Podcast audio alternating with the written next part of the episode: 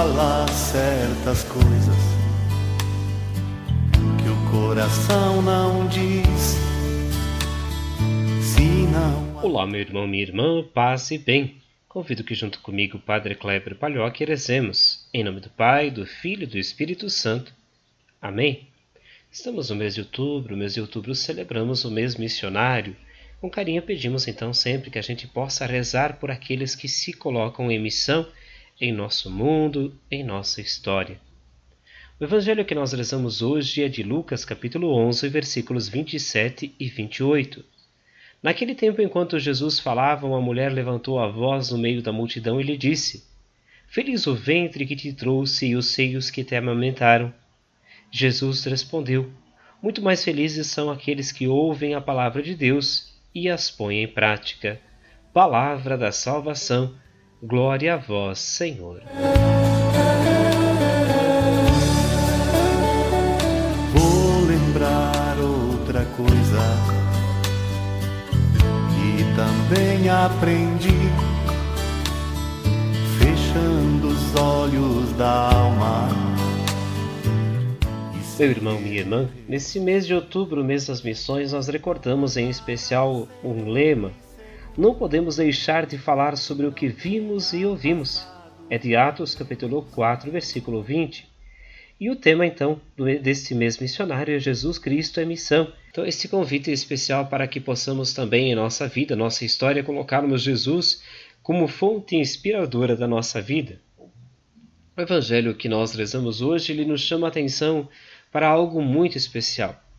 Uma mulher dentre a multidão grita: Feliz o ventre que te trouxe e os seios que te amamentaram.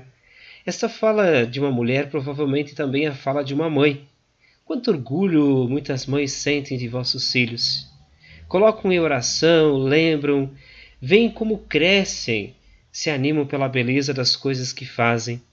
Esta fala desta mulher traz muito essa experiência feminina de perceber o sentimento por trás das ações, de valorizar e de amar os filhos. Jesus nos chama a atenção que também é necessário outro ponto na evangelização: ouvir a palavra de Deus.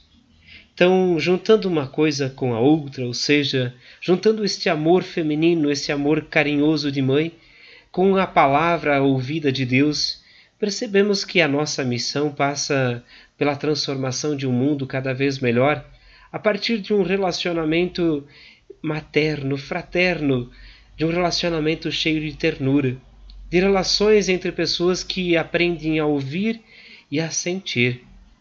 O Evangelho nos chama atenção ainda para essa necessidade da palavra de Deus que vai nos guiando a cada momento em nossa vida. É importante que nos deixemos levar por ela e nos aproximemos de quem mais precisa, a partir deste sentimento que vem de Deus, pôr em prática a palavra de Deus. Que este convite especial de Jesus hoje seja um convite que guie também nossos corações. Rezemos. Ave Maria, cheia de graça, o Senhor é convosco. Bendita sois vós entre as mulheres, e bendito é o fruto do vosso ventre, Jesus. Santa Maria, Mãe de Deus, rogai por nós, pecadores, agora e na hora de nossa morte. Amém. Que o Senhor te abençoe, guarde e proteja, Ele que é Pai, Filho e Espírito Santo. Amém. Um grande e fraterno abraço, um ótimo dia, um ótimo final de semana. Se puder, vá à celebração de sua comunidade, celebre com seus vizinhos e amigos e tenha um bom domingo. A respeito da vida é que um dia ela vai perguntar o que é que eu fiz com meus sonhos e qual foi o meu jeito de amar. O que é que eu deixei pras pessoas que no mundo vão continuar? Pra que eu não tenha vivido à toa e que não seja tarde demais.